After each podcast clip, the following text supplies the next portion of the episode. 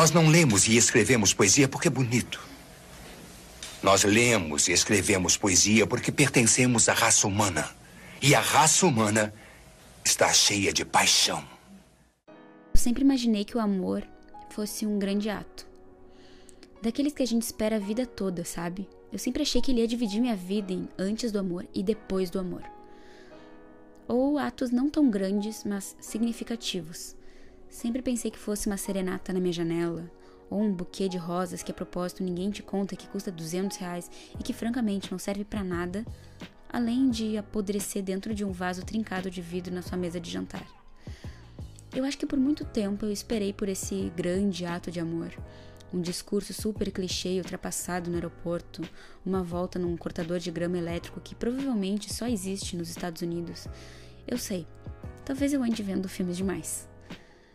E eu nem sei se eu gosto tanto assim de discursos e de cortadores elétricos. E talvez eu até goste um pouquinho de flores, mas tem que ser girassóis.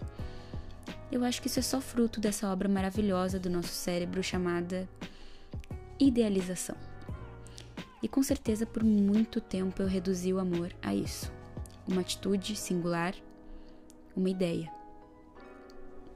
Aos 14 anos eu tinha certeza de como o amor era. Ele ia chegar cantando Beatles, ou ia tocar piano, e a gente ia assistir 10 coisas que eu odeio em você. Ele ia chorar sem ter vergonha, e não ia se importar com meu peso, com minhas olheiras, com meu temperamento. Bom, o amor que eu conheci usava uma camisa do Grêmio. E em uma festa ele deu uma bolada tão forte na minha cara que eu acho que eu desmaiei por alguns segundos. Foi sem querer, tá? E ele nem sabia que eu gostava dele. Eu até troquei brevemente de time por ele.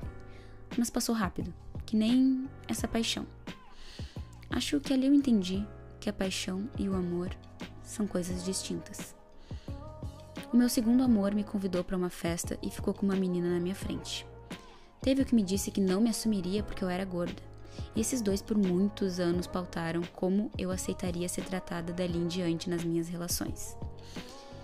E me mostraram que o conceito de amor para muitos era totalmente fútil e supérfluo.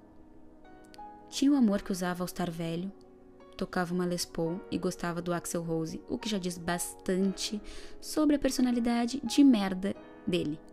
Bom, com esse amor eu descobri a violência. Esse foi o primeiro amor que me mostrou que eu não sabia amar. E que com certeza eu não tinha a menor ideia do que eu estava fazendo na minha vida. E quando eu encontrei meu último amor, eu tinha certeza de que ele era o amor da minha vida, não tinha como não dar certo. Até que não deu certo. Ele tinha frases prontas, posicionamentos certos, falava as coisas que eu queria ouvir, mas ele me ensinou o quanto é inacreditavelmente fácil ser de mentira. Viver de mentira ou idealizar tanto uma relação que você se decepciona com a ideia que criou, porque aquela pessoa jamais vai atingir as expectativas inalcançáveis concebidas pelo seu cérebro exigente.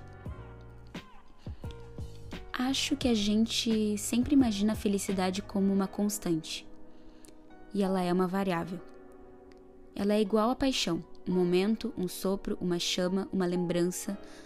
Acho que é exatamente isso, a felicidade é uma lembrança. De ontem, de cinco minutos atrás, de dois meses antes. A tristeza, apesar de ser variável, normalmente é tratada ou sentida como uma constante. A tristeza é muito mais viciante do que a felicidade porque ela nos deixa exclusivamente focados nela, o que dificulta sair do ciclo vicioso para enxergar a situação de fora. O que para mim pode ser um término de namoro, para o meu porteiro é um carro a menos que entra no condomínio. Até que se torne para mim também um carro que entrava no condomínio, uma tarde de domingo, uma volta no Uber, e o importante é conseguir quebrar os ciclos, até um outro carro entrar no condomínio. Talvez esse carro seja o meu.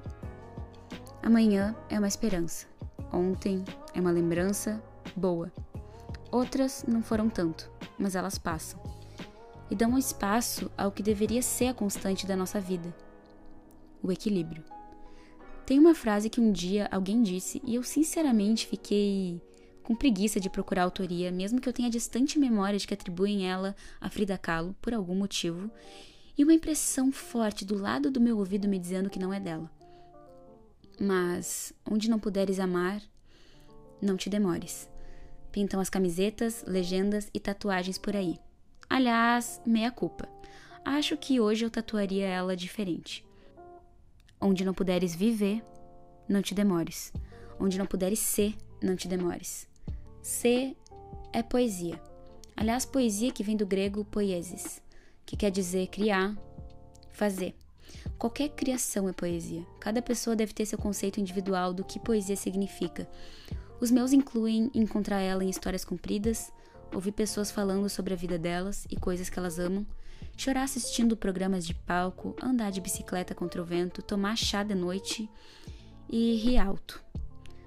Acho, inclusive, que boa parte das coisas que eu citei são atitudes e comportamentos individuais, porque é muito difícil amar algo quando isso não parte, em primeiro lugar, da gente, de como a gente se enxerga e se trata.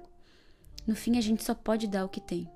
Acho que talvez eu tenha cruzado com pessoas que não tinham muito dentro de si, porque eu também não tinha muito dentro de mim. Acho sinceramente que até hoje não amei e nem fui verdadeiramente amada em nenhum dos meus relacionamentos. Porque foram anos de terapia para eu conseguir entender o que significa o amor próprio e que ele não é tipo um livro da Amazon que você compra no cartão de crédito. E é impossível se colocar à disposição de alguém sem antes encontrar valor em você, porque você cai no perigo de passar a se enxergar de acordo com os olhos daquela pessoa. E as pessoas são instáveis às vezes. Medicina, direito, engenharia são ambições nobres e necessárias para manter a vida. Mas poesia, beleza, romance, amor. É para isso que ficamos vivos. Amor, paixão, poesia. É isso que nos mantém vivos. Amor próprio é uma poesia. Algo que você cria e faz, um esforço, uma prática, que nem aprender a tocar violão, nadar, andar de bicicleta. Nem toda poesia é limpa ou fácil de escrever ou simétrica, algumas são mais solitárias, melancólicas, diferentes, estranhas, algumas são mais engraçadas, espirituosas, apaixonantes. O importante é ser. Como der. Porque no fim, o amor não é um grande ato, ele é uma porção de pequenas coisas. Amor é uma soma de pequenas coisas. Amor é uma soma.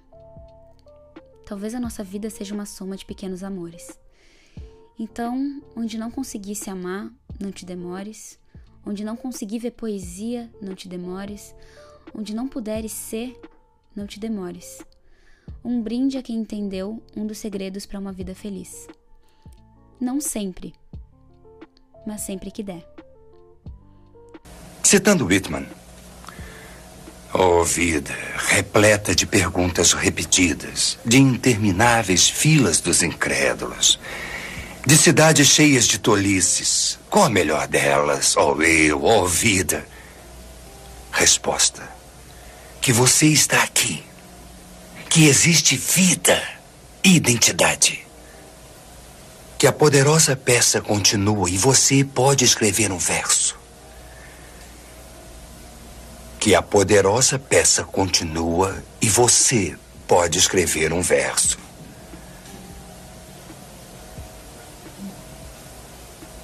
Qual seria o seu verso? O meu nome é Mariana, mas pode me chamar de ela e sempre que perguntarem, arroba, ela sou eu.